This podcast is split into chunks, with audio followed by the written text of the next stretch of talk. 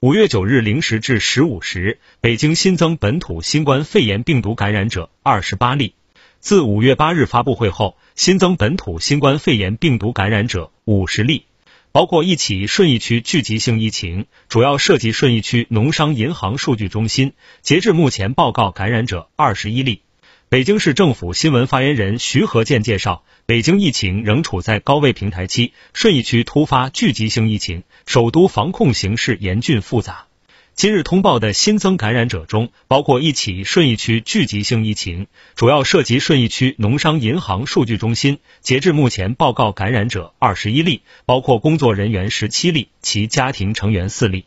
涉及六个区：顺义区十例，海淀区五例，丰台区三例，朝阳区、通州区、昌平区各一例。本起疫情是社会面零星隐匿传染源导致的聚集性疫情，规模较大，感染者分布范围较广，增加了本市疫情发展形势的不确定性。顺义区委常委、常务副区长、区政府新闻发言人张艳林通报该区疫情防控有关情况。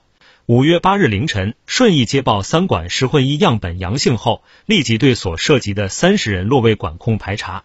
第一时间处置后发现，相关人员所在单位均为北京农商银行数据中心。